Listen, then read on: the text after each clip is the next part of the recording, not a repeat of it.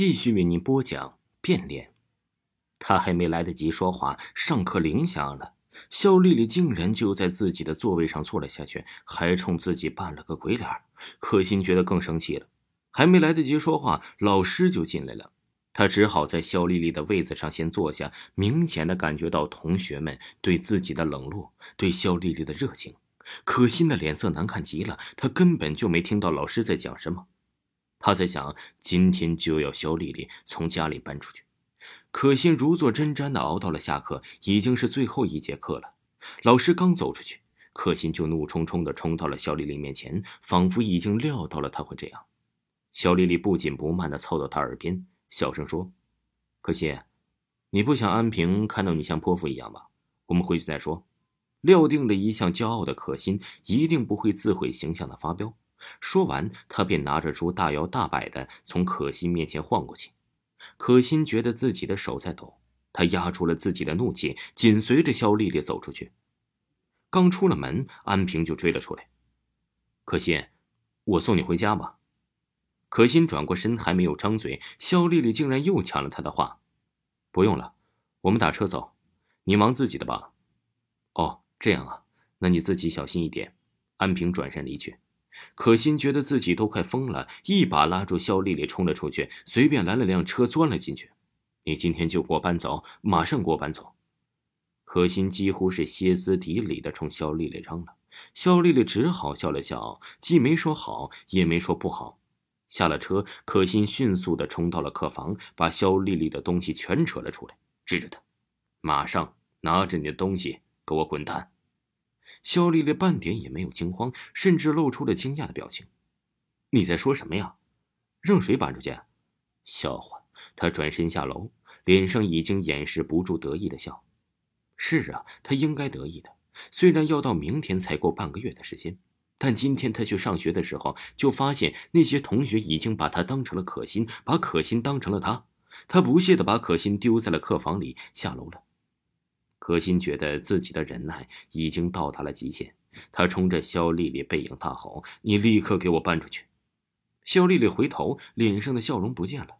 她慢慢的走到了可心的面前，一字一句的笑。她露出了一个狰狞的笑，一把抓住可心，把她揪到了镜子前。你好好的看看你的脸吧。可心愕然，呆呆的看着镜子里的两张脸。她突然发现，这时的肖丽丽竟然是这么的像自己。原来自己怎么没有发现呢？再看自己自己的脸，竟然有些陌生了。可心说不出话来了。他猛然甩掉了肖丽丽的手。你的脸，他越看越觉得肖丽丽的脸和自己怎么一模一样。他开始发抖，他忽然觉得自己不对劲儿，是什么呢？他慢慢的蹲下来，痛苦的抱住了自己的头。肖丽丽的脸上仍然是那种似笑非笑的表情，在可心面前蹲下。我告诉你吧，你也不用难过，现在的你就是我。肖丽丽，你就是可心。他把脸伸到了可心的面前，你记住了，你不是可心了，你是肖丽丽，我才是可心。他站起来，惬意的张开双臂，这里，现在是我的家了。可心看着肖丽丽得意的笑脸，他喃喃自语：“这怎么可能？你怎么能变成我呢？”他想起了同学们怪异的眼神举动，他突然跳了起来：“不，你不是我！我要打电话让我爸妈回来。”他不顾肖丽丽尖锐的笑声，冲到了电话跟前。没用的，肖丽丽阴魂不散的跟了过来，把电话按住。他们也认不出你的，你还是死了这条心吧。